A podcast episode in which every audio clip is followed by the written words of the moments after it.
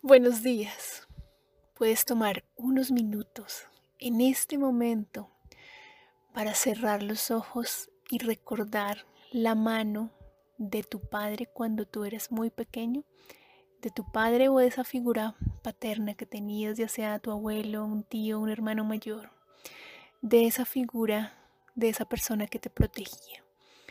Recuerda cómo se sentía su mano cuando eras un niño de tres años, de cinco años, que percibías que nada importaba, que estabas completamente protegido por esa persona, que nada te pasaba.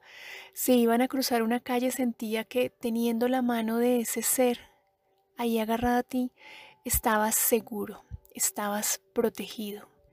¿Qué tal que hoy reconoces que aunque de pronto tu padre no esté, que aunque de pronto que ya seguramente eres mucho mayor que tu padre y tienes más fuerza, de todos modos tienes una mano que te sostiene y no necesariamente es ese padre físico, sino un ser superior, llámale un ángel, llámale Dios, llámale tus guías espirituales o quizá una persona también física sostiene tu mano.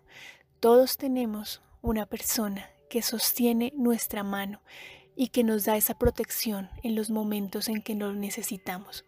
¿Qué tal que hoy descubres y reconoces esa mano, esa mano que te sostiene y hoy le das tu mano, como cuando eras niño, como cuando eras solo un pequeñito que le dabas tu mano a esa persona y te sentías completamente protegido, completamente seguro y en paz.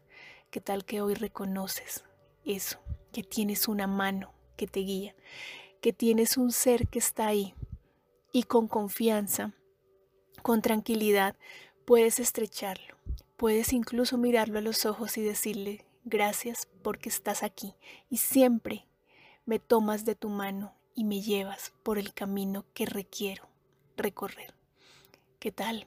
¿Qué pasaría en nuestras vidas si solo por hoy tomamos la mano de ese Padre que nos guía y estamos tranquilos? Un abrazo, Andrea González.